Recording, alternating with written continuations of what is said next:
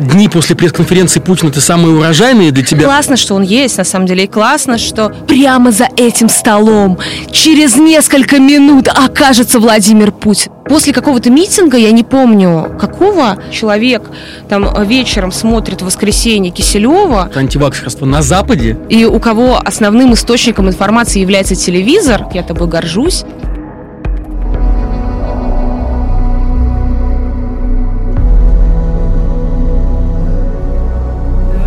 А, про папу. Ты рассказывала в а, блюпринту, по-моему, что, значит, у тебя папа не особо тоже смотрит твою передачу. Ну, просто интернетом не очень Смотрит федеральные каналы при да, этом. Это правда.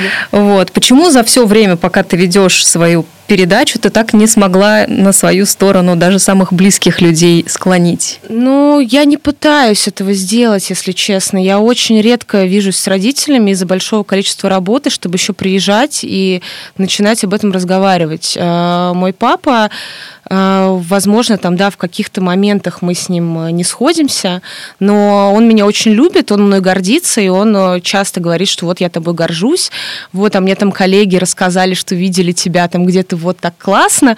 А, но сам не, смотреть не буду. Несмотря на... Но он просто, он правда не пользователь интернета вообще. То есть его прям надо взять вот ноутбук и посадить перед ним. Угу. Возможно, мне стоит это сделать там в каких-то ситуациях, но я правда стараюсь э, с ним не ссориться. Ну, то есть у нас бывают какие-то разговоры заходят э, об этом, но я стараюсь как-то поспокойнее. Ну, потому что я не хочу из-за этого ссориться с родителями. Ну, то есть я не считаю, что это стоит того.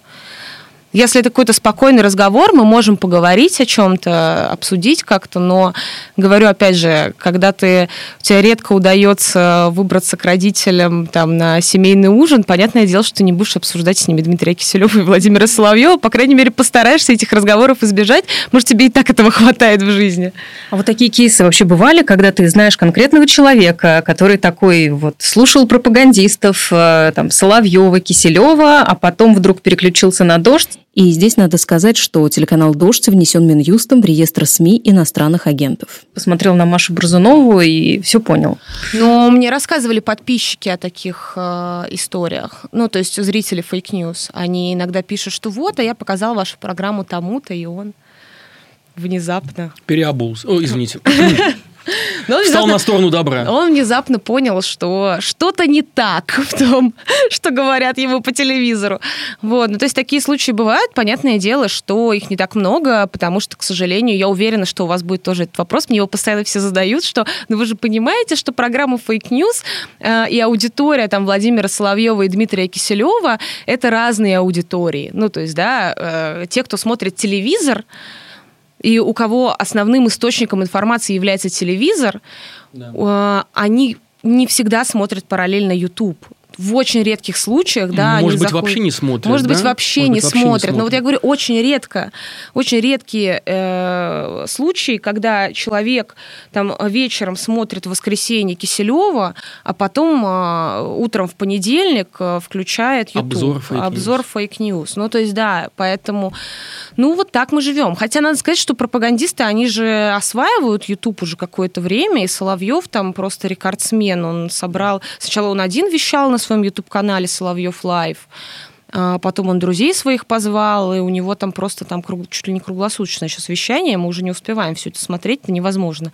Там надо уже скоро отдельную программу конкретно про YouTube-канал Соловьев Лайв делать, но мы не будем. А в каком количестве вообще вы отсматриваете, отслушиваете все это? Сколько часов в день на это уходит? И как вообще Ой, в этом это выживать? не часов в день, это несколько дней. Ну, то есть у нас график такой. Э, во-первых, каждый ведущий э, у нас нет там какого-то редактора, который с нами параллельно это смотрит, нет какого-то райтера, который параллельно с нами смотрит и что-то нам пишет. Каждую программу э, отсматривает вот один человек, который ее ведет. Там либо я, либо Илья Шепелин. Мы в воскресенье вечером выходит Дмитрий Киселев, которого мы, конечно же, не можем пропустить. Мы смотрим Киселева, мы смотрим Доброва, допустим, который тоже на РНТВ программа итоговая выходит в воскресенье вечером. Потом понедельник, вторник мы еще смотрим. В среду у нас запись. То есть ты тратишь на это, ну, два дня примерно.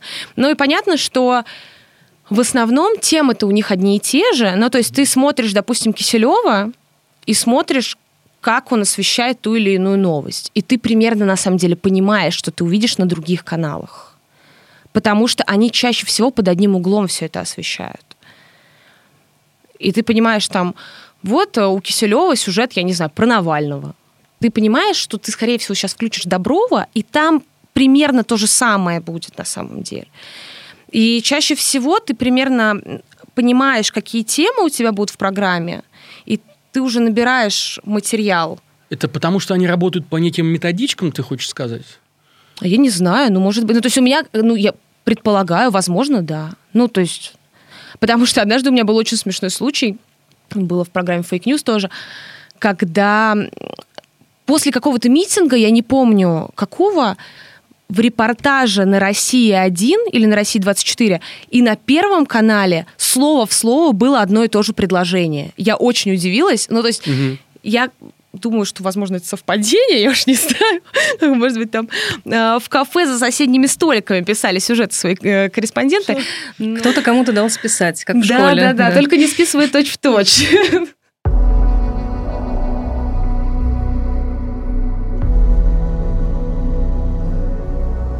Слушай, Маш, ну что, получается, что э, дни после пресс-конференции Путина это самые урожайные для тебя в плане сбора фейков, да? У меня и так работы было полно, поэтому я была бы благодарна, если бы фейков а, в пресс-конференции Путина не было. Потому что, конечно, эти постоянные заявления, что вот, а в Америке сажают по закону об инагентах, и там можно получить пятерочку, как сказал наш президент, а, если ты не прекратишь деятельность организации, что не так. Потому что пять лет ты там можешь получить, если ты не зарегистрировался в Минюсте. Там такие правила закона об инагентах. И что у нас якобы нет уголовной ответственности, но это не так. Видимо, кто-то от Путина скрывает э, наличие статьи 330.1 в Уголовном кодексе. Э, когда ты, если ты не исполняешь закон об инагентах, то ты можешь, например, ты три раза забыл вот эту вот прекрасную фразу «данное сообщение» э, упомянуть в соцсетях в своих постах, и ты можешь получить два года. Там максимум по этой статье, по одной из частей, как раз пятерочка, о которой говорил Владимир Путин. Вот. Потом а, вопрос Дмитрия Муратова, который да. задал Максим Курников. С «Эхо Москвы». С «Эхо Москвы», как да. раз один коллега из «Новой газеты», а, Дмитрий Муратов, Нобелевский лауреат, он а, передал вопрос, я его зачитаю, чтобы не переврать ни одного слова. Владимир Владимирович, вам лично известны, известны имена заказчиков убийств Политковской – и Немцова. Я думаю, что вы и сами понимаете, и сам Дмитрий Муратов уже реагировал, да, я не знаю, Владимир Путин осведомлен о ходе следствия и по делам Политковской, и по делу Бориса Немцова. Ну, то есть по делу Бориса, Бориса Немцова официально, даже по официальной версии исследователи говорят, что организатор, тот человек, которого они считают организатором, Руслан Мухудинов, он скрылся. Он заочно арестован, и он в розыске.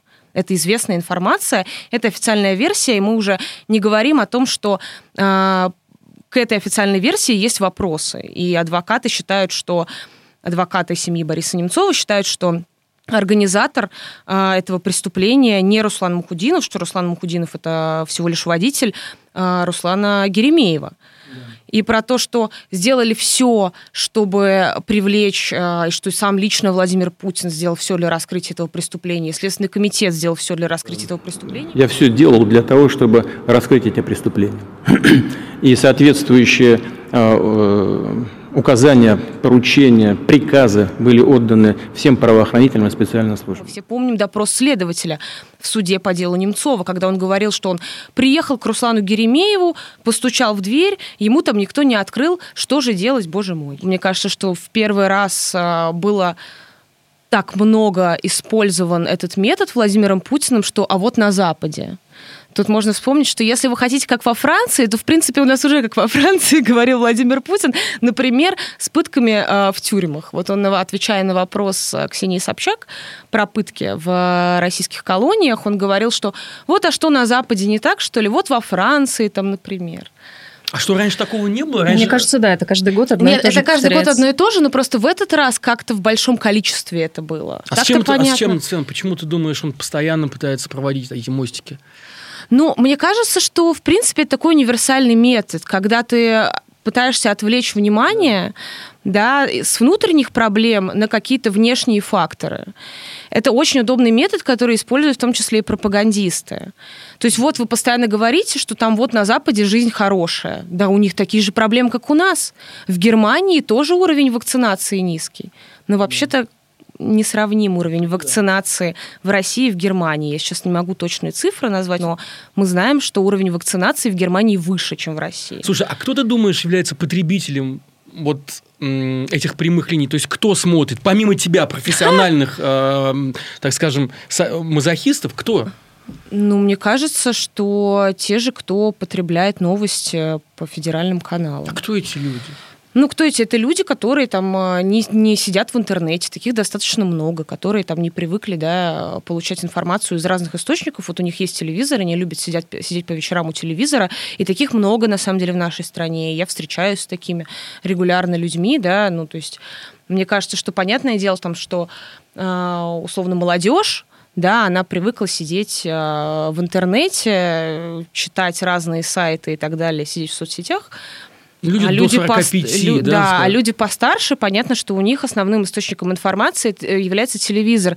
И причем это не то, что вот я сейчас включу посмотреть новости, хотя есть и такие на самом деле. У меня есть знакомые, у меня есть там родственники, которые э, очень любят э, вот посмотреть Владимира Соловьева. Вот серьезно, они прям целенаправленно вечером. Так, сколько там до воскресного вечера с Владимиром Соловьевым? Я потом, да, я потом себе разговариваю и я могу точно назвать тайм-код, из какой программы они использовали, взяли этот аргумент, из какой программы Владимира Соловьева. А твою программу при этом они смотрят? Ты пробовала им показывать? Я пробовала, я пробовала показывать, но там как бы кто-то есть люди, которые там смотрят программу и такие, а, ой, а, ну да, что-то как-то как нелогично. Вот, но понятное дело, что если ты вдалбливаешь людям из года в год одно и то же с такой агрессивной риторикой, то э, рано или поздно человека становится уже сложно переубедить любыми аргументами.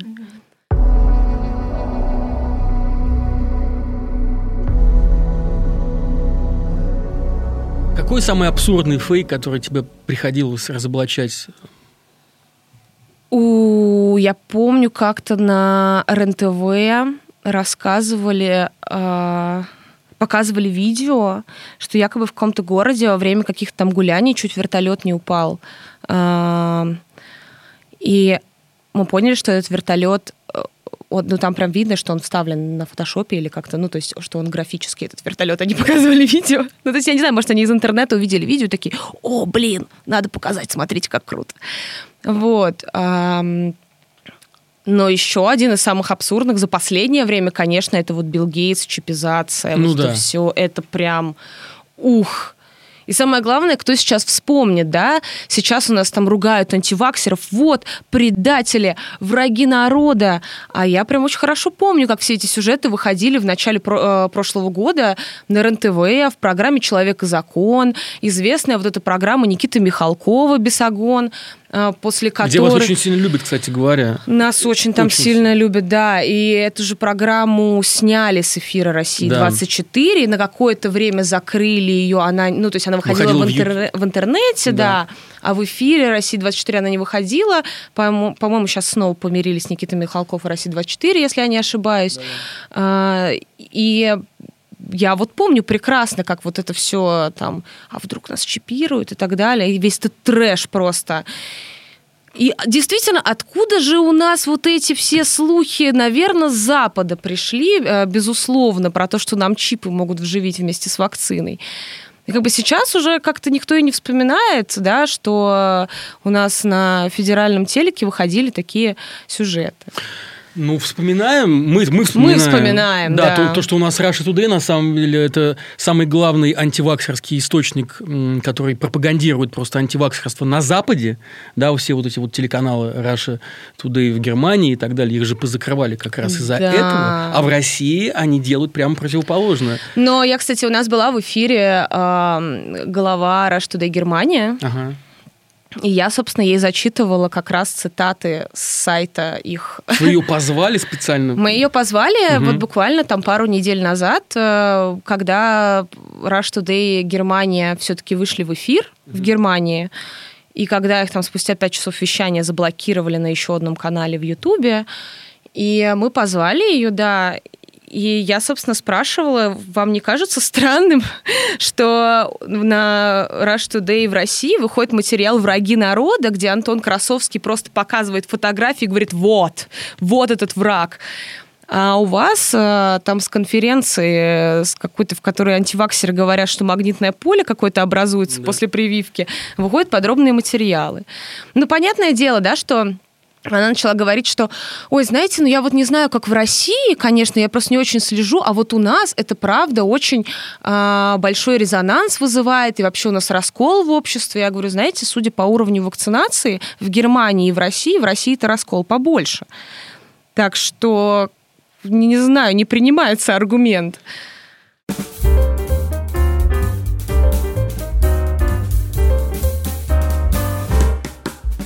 Нас с тобой будет викторина сейчас.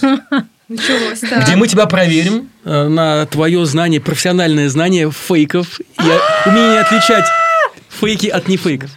Итак, у нас есть э, 7 новостей. Угу. Тебе нужно определить, фейк это или не фейк. И так мы узнаем. Сейчас а, происходит проверка знаний сайта ИА Панорама. Просто. А, нет, не скроем, там может быть э, какие-то новости из ИА Панорама, но э, не все, но далеко они, не но все. они хотя бы про Россию. Они все, нет, не все, но. Но есть про но, Россию. Да, мы проверим твой опыт. У тебя должна уже работать чуйка. Так, значит, первое. РПЦ заявила, Анонимность в интернете не право личности, а право сатаны. Конец цитаты. Это сказал иеромонах РПЦ, интернет-проповедник Макарий. Он также подчеркнул, что анонимность в интернете нельзя рассматривать как право человека. Это было сказано на круглом столе, который назывался «Свобода совести. Христианская антропология и развитие новых информационных технологий». В целом все логично звучит. Фейк или не фейк?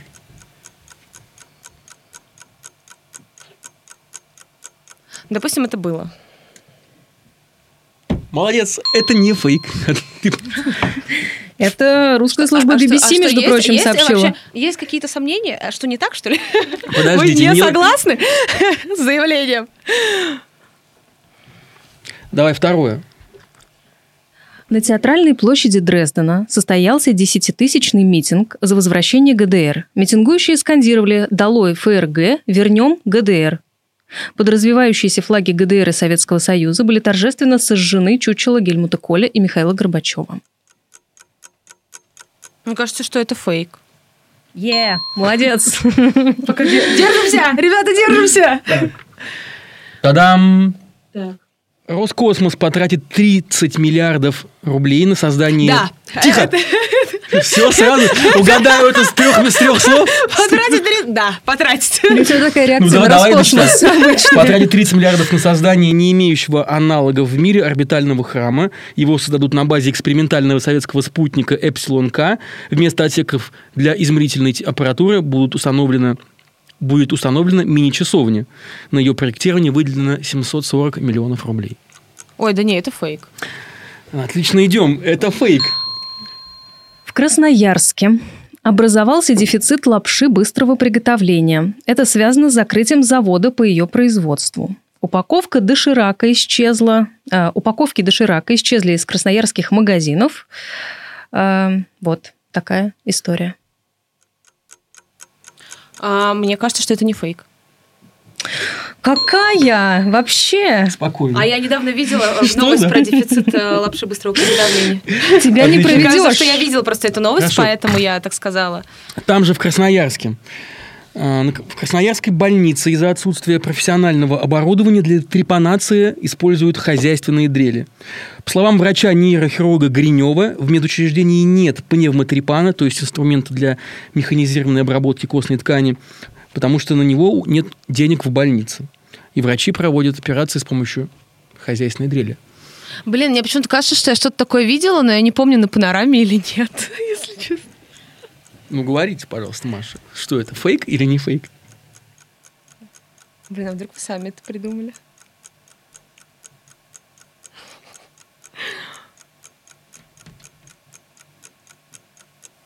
Минута прошла, Маша.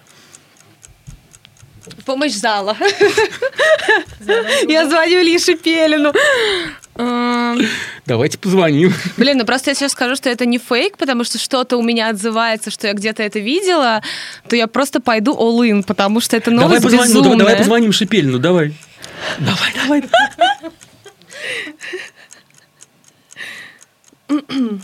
Ты будешь зачитывать? Да, я зачитаю. Давай. Илюх, сейчас не ругайся, ты на записи подкаста «Новой газеты» и на громкой связи. Смотри, а, в общем, а, тут а, проводят викторину мне, я должна отгадать, фейк это или не фейк. И сейчас тебе Паша Каныгин зачитает новость, и ты мне должен помочь. Слушаешь? Привет, Илюха. Привет, дорогой. Значит, в Красноярской больнице из-за отсутствия профессионального оборудования для трепанации используют хозяйственные дрели. По словам врача нейрохирурга Гринева... Да, да, да, есть такая новость, мы выводили в эфир как бы, этого врача. Я же говорю, что я слышала эту новость. Это фейк или не фейк? Это правда, это правда. Тадам! Илюха, красавчик, встретимся через часик на канале. Обняла. Давай, давай, ну смотри, без шипельного не справилась. Я же говорила, что я это слышала, эту новость, и я начала просто думать, я ее на панораме читала или нет. Шестая. Итак, шестая. Роспотребнадзор потребовал уничтожить всех белочек в парках Омска. О, вот надо было на этом вопросе Шепелину-то звонить. Роспотребнадзор выдал а Омскому парку культуры и отдыха имени 30-летия в ЛКСМ и э, другим паркам предписаний провести полную дератизацию, уничтожить всех грызунов, в том числе белок.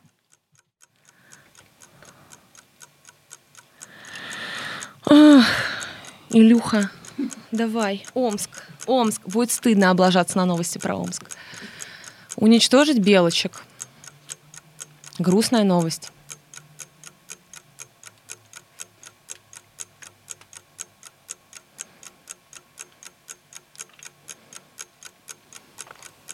Интересно, ход мысли сейчас образовал в голове. Как работают я могу нейросети? Я могу просто, я пытаюсь Нужно понять... хозяйственную дрель, чтобы понять. Извините, пожалуйста. Красноярске. Да. Эм, я думаю, что такое могло быть. Ты потом расскажешь, как ты это делаешь, ладно? 6-0 в пользу, просто... в пользу команды Fake News, но осталось последнее. Сейчас я должна облажаться. Давайте. А, Минстрой России обязал управляющие компании оснастить подъезды домов домофонами, считывающими QR-коды. Это позволит соблюсти принятый Госдумой закон о доступе в общественные места по QR-кодам, заявили в ведомстве. Я думаю, что это фейк, потому что это вызвало бы большой скандал очень. Ну, то есть у нас же ненавидят QR-коды, и если бы... 7-0! Как бы это... И ведет команда Fake News. Fake News. Мы с тобой проиграли с тобой просто... Просто разгромный. Разгромный счет, да. Ну, да. Вы крутые ребята. Теперь ты расскажи. Вот нужен лайфхак от Маши Борзуновой. А, как отличить фейк от не фейка? Но вот. на самом деле, вот простой был э, самый... Э, последний был самый простой, потому что если бы с QR-кодами что-то... Ну, то есть вся движуха с QR-кодами, она очень скандальная. И если бы реально на подъезды бы предложили налепить QR-коды, то я думаю, что это вызвало бы просто такую бурю, вот, что я бы точно про это услышала. Но как бы среди этих новостей Самый это просто сл... чисто интуитивно, ну, то есть ты пытаешься вспомнить, было такое или нет. Вот с дрелью я замялась, потому что я реально не помнила, просто я это прочитала на панораме, или такое реально было. Потому что все эти абсурдные новости ты встречаешь, и как бы это не очень сложно.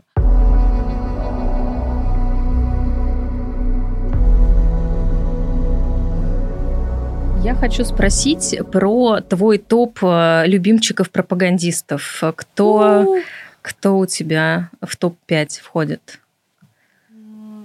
Давай самого главного, жирного начнем.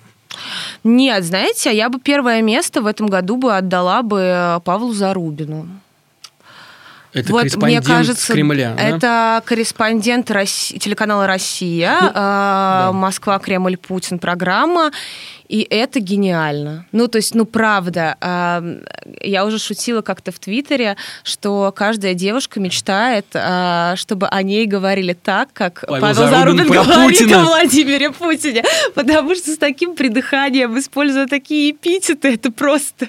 Ну, то есть Павел Зарубин молодец. Например, давай плане. несколько эпитетов заодно. Ох, а, ну я сейчас эпитеты не назову, но просто он постоянно... Мне очень нравится вот этот формат прямо за этим столом. Через несколько минут окажется Владимир Путин. И у нас есть эксклюзивная да, возможность да, да, да. увидеть это прямо сейчас да. своими глазами. Вот да. эту ручку будет трогать. Вот эту, может быть, бросит, если повезет. На столе у президента все как обычно, но добавился еще и телефон. Да, вызов получил, спасибо. С надписью СК. Это прекрасно, правда. Ну, то есть Павел Зарубин прям первое место. Я просто пытаюсь вспомнить неочевидных, потому что да. зачем говорить Соловьев Киселев, окей, мы за ними оставим два места. Э, по праву они заслужили. А, так, я думаю, что Дмитрий Вахницкий, а, корреспондент а, программы «Добров в эфире» на РЕН-ТВ который очень любит делать материалы, любил раньше, по крайней мере. Там буквально мы постоянно шутили в программе, что это прям шапочка из фольги, а, потому что он любит вот эти вот «Американская лаборатория Лугара, секретная в Грузии, в которой готовят биологическое оружие». Сибирская язва, чума, свиной грипп. Возбудители этих болезней производят в лаборатории Лугара недалеко от Тбилиси, рассказывает Игорь Гергадзе. Из документов ясно, там проводят опасные опыты над людьми, в первую очередь над пациентами, не считаясь с потерями. Мы делали очень смешной выпуск про это, потому что он сделал как раз сюжет э, о том, как он ходит вокруг этой лаборатории э, секретной, и э, наш коллега в этот момент шеф-редактор э, программы Fake News Олег Ясаков поехал в эту лабораторию. Он раньше работал на НТВ, поэтому ему очень хорошо известна эта начитка фирменная. И он, э, его пустили в лабораторию Лугара, которая суперсекретная, в которую никого не пускают. И вот он в стиле начитки НТВ сделал про загадочную лабораторию, в которую нам удалось попасть, чтобы разоблачить все происходящее там. Нет, у легендарного Дмитрия Вахницкого и не было шансов сюда пробраться. В тщательно охраняемых бундес Бундесвером и US Military Forces боксах все, чем гордится грузинская медицина. Вирус в тигровой шкуре. Вот, поэтому, да, Дмитрий Вахницкий тоже. И, кстати, про коронавирус он тоже делал материалы в самом начале прошлого года. Mm-hmm. Я прям помню, тоже там была вот эта вся конспирологическая штука. А, ну и давай третьего еще какого-нибудь. Блин, а вот я не знаю, что-то ну, может быть, из переметнувшихся кого-нибудь? Из переметнувшихся... Блин, я не знаю, но хочется как-то белорусскую пропаганду отметить вообще, потому что я с ней много ж... сталкиваюсь. Она, жесткая, она жесткая, да. да. Ну, то есть просто это... Ну, я такого никогда не видела, если честно. Я когда работала в Минске в прошлом году, я... у меня была традиция, я прихожу, включаю телевизор, посмотреть, что там. И вот я тогда познакомилась как раз с Григорием Азаренком, да, которого многие открыли в этом году. Но там, на самом деле, еще в прошлом году такая риторика у него была очень агрессивная. Вот вы будете бежать, у вас будет земля гореть под ногами. Треклят сын погибельный Иуда, ежели за сребролюбие давится. Это рубрика «Орден Иуды». Рассказываем о тех, кто не помнил добра и омерзил собственную жизнь грехом предательства. Меня зовут Григорий Озаренок. Здравствуйте. А, понятное дело, что наши себе такого не позволяют. Ну, слушай, ну у нас тоже ведь было, помнишь, размазать печень по асфальту. Ну, это по асфальту, но это было, это как э, экстремальное проявление, да, было? Ну, это да, ну, понимаешь, там э, у нас есть такая фраза будет произнесена в эфире э, Госканала, то это потом неделю будет обсуждаться, и это как да. раз скорее будет исключение, потому что, ну, там, если сейчас не брать Владимира Соловьева, у которого совсем жесткая риторика сейчас, да, и понятное дело, что за последние несколько лет он изменился очень угу. сильно. То есть раньше себя он сдерживал, а сейчас это просто безумие какое-то.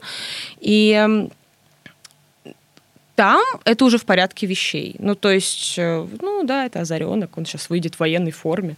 Угу. И будет... С автоматом. С автоматом, да. И будет говорить, дайте мне винтовку. Вот. Э, то есть, в принципе, там... Ну, то есть, мне кажется, что вот я бы как-то собирательный образ белорусской пропаганды тоже в топ этот включила, потому что мы же еще, мы же теперь союзное государство такое. Ну, давай Заренка да. возьмем тогда, да? Ну, можно, да, наверное. Ну, просто я, я что-то не знаю. Наверное, если бы я подумала, я кого-то бы еще... Ну, просто, знаете, не хочется называть, ну, вот Симоньян. Ну, что Симоньян? Ну, Симоньян, да, ну, как бы, безусловно. Безусловно, да. Антон. Антон в последнее время тоже, да. Но все-таки э, пока у меня не в топе. Не знаю. Ну, пока. Ну, ну просто когда есть Соловьев, при живом Соловьеве, Киселеве, понимаете, Маргарите самой. Слушай, ну вот вы постоянно цитируете этих персонажей, да, Соловьева, Киселева, Михалкова, Симонян. М. И получается такой как бы замкнут, а они вам отвечают.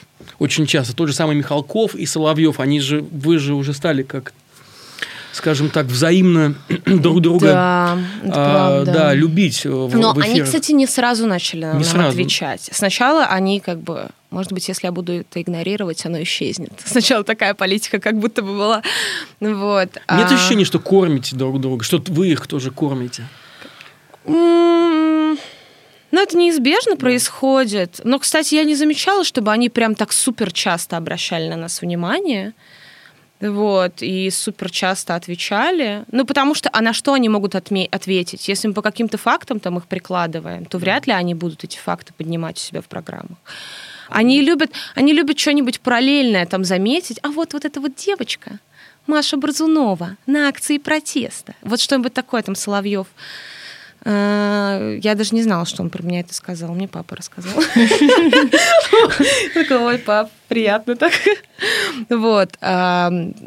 Ну, возможно, но мне кажется, что у них и так много поводов э, есть о чем поговорить. Ну, то есть э, мы-то как бы для них не основной контент. Они там, если очень сильно взбесятся, они могут. А они Ну, для нас основной контент. По-моему, они смотрят и очень внимательно. У тебя нет, тебе не кажется, что они как-то улучшают свою подачу, что они становятся лучше, более изысканней? Есть такое? Но- Обучаемые они? Но может быть, кстати, может быть, наверное, но не Соловьев точно. Более лучше. Соловьев более лучше стали, да, пропагандисты. Но нет, э, Соловьев точно нет. Соловьев, мне кажется, он еще более агрессивным становится с каждым разом. И самое главное, что ты вот его слушаешь, и ты как бы даже особо не знаешь, что вот а, как бы что разбирать там. Ну, то есть, потому что вот человек просто как бы э, ругается на оппозицию 10 часов без регистрации СМС. Вот как бы примерно это происходит. И там в каждой программе одно и то же. И там э, в каждой программе э, одни и те же фейки муссируются так или иначе. Поэтому вот. Ну, может быть, да, но у нас было взаимодействие же с некоторыми пропагандистами, например, с Ольгой Скобеевой. А, потому что у нас был случай, когда я ей звонила просто. А, это было после ситуации в Керчи, Да. после стрельбы в Керчи, когда они вывели в эфир по телефону девочку, которую назвали именем, выяснилось, что девочка с таким именем погибла. А, и я звонила Скобеевой, Мгм. и, собственно, спрашивала, а им там начали писать просто в комментарии э, постоянно, что э, вот, ребята, как такое может быть, девочка с таким именем умерла, как такое может быть, как такое может быть. Они не реагировали никак.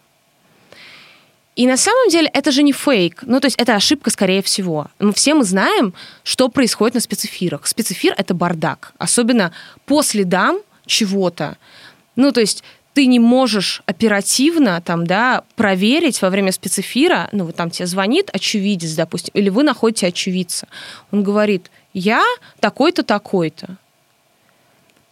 И ты как бы не думаешь, что человек может... э, И он реально там был, ну, то есть ты можешь проверить, что он там был, но ты же не можешь... А пришлите паспорт, что это вы.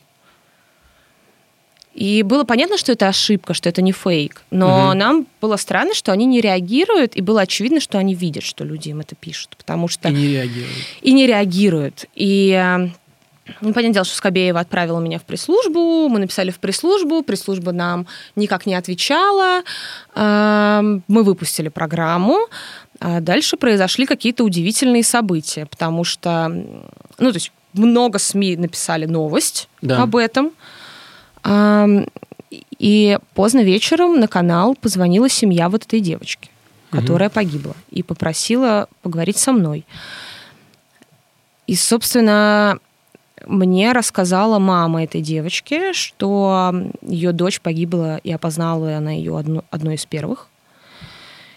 И что когда она вернулась домой с опознания, как раз шла программа «60 минут», которую она особо не смотрела. Ну, то есть, понятное дело, что приходишь, там фоном телевизор, ну, вряд ли ты будешь его смотреть в такой ситуации.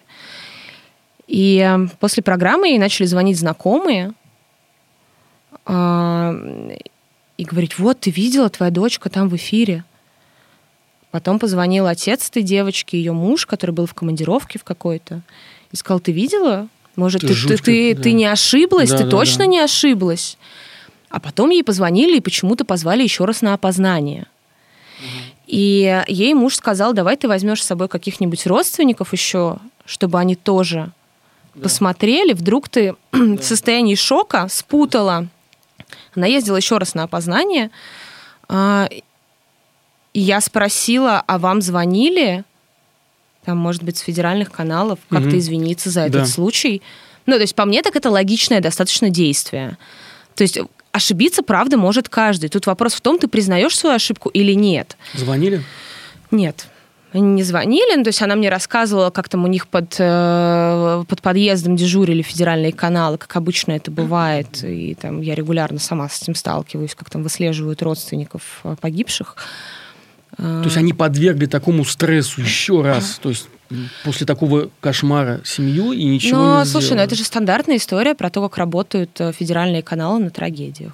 Ну, то есть, э, да, к сожалению, не работают так. Я это сейчас еще раз наблюдала, когда работала во время взрыва на шахте Листвяжная.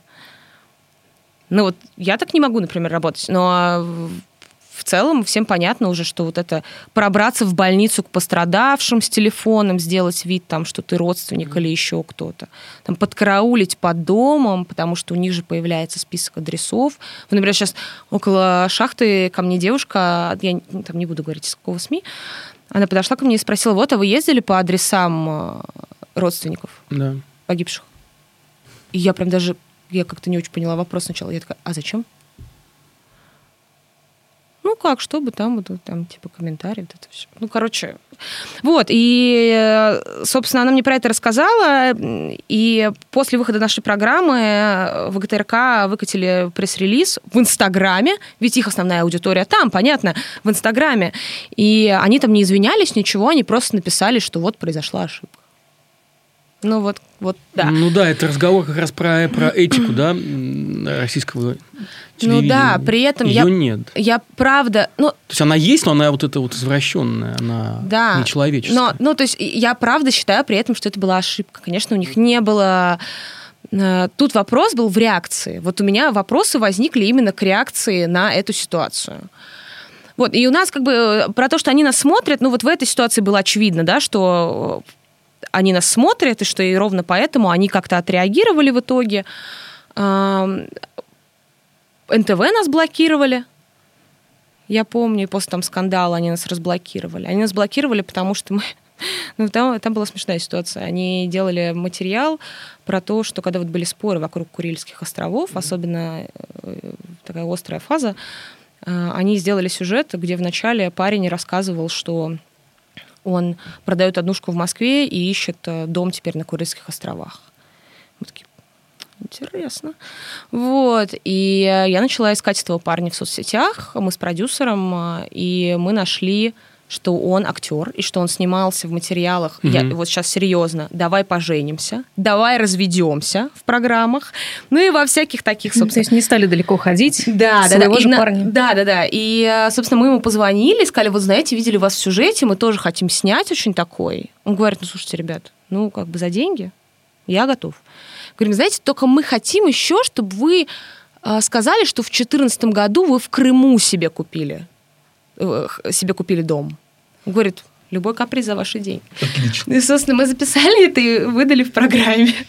И какой там гонорар за а, такой ролик? А я не помню, кстати, назвал он в итоге гонорар или нет. Не помню. По-моему, там, был, там закончился разговор, что-то типа того «договоримся». Ну, то есть там как бы продюсер начала говорить, что ну вот мне надо поговорить с коллегами, а он еще не слышал, что такое дождь. То есть он... Вот. И, собственно, да, это была забавная очень ситуация. НТВ нас заблокировали, говорили, что они сделали это... Ой, это случайно так произошло. Мы такие, ага, ну да. Вот, потом разблочили. Поэтому, да, они нас смотрят, очевидно, как бы иногда взаимодействие происходит.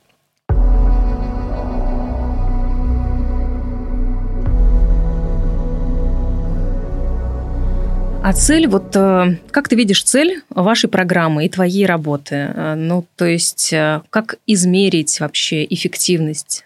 Работает вот это антифейк Ну, это очень, очень сложная, понятно, очень, очень сложно измерить эту эффективность, понятное дело. Ну, то есть, в первую очередь, конечно, это просмотры, когда ты видишь, что у тебя там, ну, сколько у нас, по 300 тысяч просмотров стабильно на каждом выпуске, иногда больше. Это ты понимаешь, что людям это надо, что аудитория у этой программы есть, и э, кому-то это важно. Вопрос в другом. Э, им это может быть важно, но это аудитория программы Fake News, которая включают поржать. Да. А, и они вряд ли аудитория там Киселева и Соловьева. При этом мне, например, все равно кажется важным фиксировать просто эти истории, ну, то есть эти фейки потому что ты как-то можешь понять, в какую сторону мы вообще движемся. Если следить за пропагандой в целом, да, за тем, что они говорят, ты можешь понять примерно, а куда мы вообще идем. И куда мы сейчас идем? Ой, после последней пресс-конференции Путина, знаешь, ни к чему хорошему. Но у меня просто, в, принципе, пессимистичное настроение, потому что я еще э, пристально слежу за событиями в Беларуси и за тем, что там происходит с журналистами. Понятно. И ты думаешь, вот то, что сейчас происходит в Беларуси, это может и у нас тоже все а, случиться? Я вообще против таких сравнений, если честно. Мне кажется странным сравнивать... Э, ну, то есть Беларусь и Россия разные страны по многим факторам и причинам. И мне кажется странным, э, нет, точно так же у нас не будет. Но при этом вектор какой-то более или менее ясен. Ну, то есть, да, после этого года что происходит с независимыми СМИ и с журналистами. Я надеюсь, что, конечно, да, понятно, что э, признание иноагентом, видимо, если сравнивать уж совсем с Беларусью, можно, срав... можно сказать, что признание иноагентом – это такой гуманный жест, потому что вот в Беларуси, когда закрывают независимые СМИ, там параллельно еще сажают э, несколько журналистов, там главного редактора и так признают экстремистским формированием еще это СМИ до кучи. Ну, то есть, как бы ну, у нас хорошо. пока вносят в реестр на агента. Ну, пока да. Ну, вот то, то, что ты делаешь, пусть это 300 для 300 тысяч человек, а, но все становится хуже, как ты себя настраиваешь, чтобы не выгореть, потому что не видно же, что становится лучше, становится только хуже, да? Ну, понимаешь, я я сейчас не только про программу News говорю. Когда ты там открываешь свою личку, а у тебя просто подряд сообщения «Спасибо вам большое, спасибо вам большое», да. или ты там приезжаешь в Минск, и к тебе подходят просто на улице люди, там «Спасибо вам за то, что вы делаете», «Спасибо, что вы показываете, что происходит», там в Хабаровске у меня такое было, в Петербурге у меня такое было, когда я ездила освещать туда протесты. И когда тебе люди пишут, что они благодарны тебе за то, что ты делаешь, что им это важно, ну как ты можешь от этого отказаться? Как ты можешь сказать, что нет, все, я, я пошел? Ну, то есть это очень сильно мотивирует, правда. Когда ты видишь, когда ты встречаешь людей, которым это важно. Это прям очень круто, и это наверное, самые крутые впечатления и самый главный отклик о твоей работе, ты понимаешь, что это, ну да, становится хуже, но, блин, то, что ты делаешь, это важно людям, и ты это видишь каждый день. А ты не подгораешь от такого количества вообще негатива, который тебе приходится перерабатывать? Ой, очень сильно. Прям очень сильно иногда. Ну, то есть я, во-первых, еще не умею отвлекаться вообще. Ну, то есть я не знаю, так у всех журналистов, но у меня, у друзей, у всех. И мы постоянно обсуждаем, что у нас такая профдеформация, что твоя жизнь — это твоя работа. Ну, то есть ты там не можешь отвлечься от э, того, что происходит. То есть нет такого, что ты э, рассказал о каком-то аде и трэше, пришел домой, а, у меня веселая, классная жизнь, вот, и теперь я пойду веселиться, да, и забью на все это. Это не со мной. Mm-hmm. А, поэтому, да, ну, есть определенные какие-то проблемы, мне кажется, как у всех. Но при этом вайп у вашей программы Fake News, он такой веселый, ироничный, ну, сатиричный. Да. Эм, как над этим смеяться, когда ты понимаешь, что, ну, как бы это все, конечно, смешно, но... Ну, потому что не хочется превращаться в прокурора какого-то и навешивать ярлыки и так далее. Ну, то есть не хочется с серьезным лицом выходить и вот сейчас я вам всем там, да. Ну, зачем? А зачем? Ну, то есть... Э, Да, это ад и трэш, и на самом деле все это очень грустно и плохо, но как-то надо, мне кажется, постараться иногда отключать серьезное лицо свое.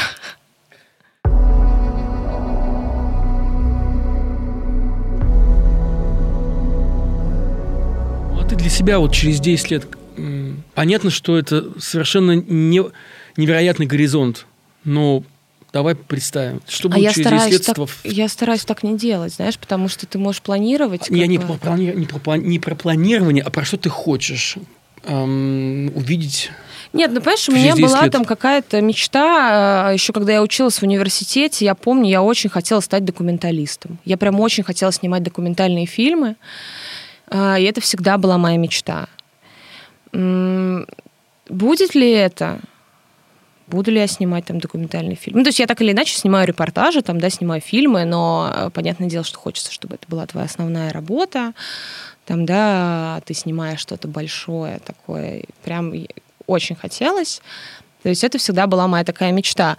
Смогу ли я это делать, там, да, э, смогу ли я это делать в России, или там захочу ли я это делать не в России, допустим. Ну, то есть как бы много вопросов, мало ответов. Примерно ни одного ответа на этот вопрос. Потому что все так быстро меняется, и я стараюсь даже не загадывать. Ну, то есть горизонт планирования, Мгм. он примерно, там, дай бог, месяц. То есть такой примерно вот, ну вот, окей, в этом месяце я должна сделать вот это, вот это и вот это. А так, Да. что там дальше будет, я стараюсь не загадывать вообще. Вообще, если вот представим Россию будущего, в которой все сильно лучше, чем сейчас, Так. и есть телек, наследник насл- э, вот всего того, что происходит сейчас.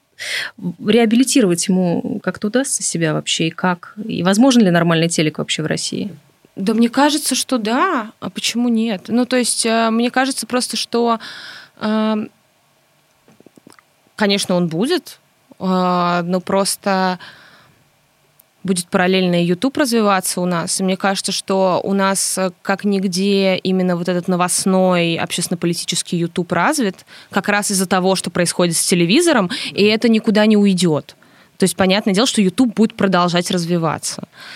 А, При этом мне кажется, что да, было бы классно, если бы у нас был классный телевизор. Я думаю, что это вполне возможно. Кто это будет делать и э, кто там останется вообще, да, с учетом нынешней ситуации, это хороший уже вопрос, не знаю. У тебя есть план, если не будет и не, или не останется дождя, там, новый эхо? Представь себе, такая страшная дистопия. Что ты будешь делать? Ой, что я буду делать? А, Я думаю, что я уеду в отпуск наконец-то. Отдохну, а потом вернусь, ой, и с новыми силами. Вот, да нет, а, слушай, но я часто об этом думаю на самом деле, что э, я же говорю, у меня очень пессимистичный настрой в целом, поэтому понятное дело, что я думаю, что все СМИ э, так или иначе получат, скажем так. Ну, а что мы будем делать? Работать в Макдональдсе где-нибудь? Да в- нет, но, но слушай, это постоянные вот эти вот э, постоянные беседы у меня с друзьями идут, что да, вот, возможно, надо там думать а, не в сторону журналистики уже, а что бы ты делал дальше, что бы ты хотел делать дальше. А, Я не хочу, мне пока сложно вот принять это, принять эту ситуацию, что вполне возможно такое может произойти.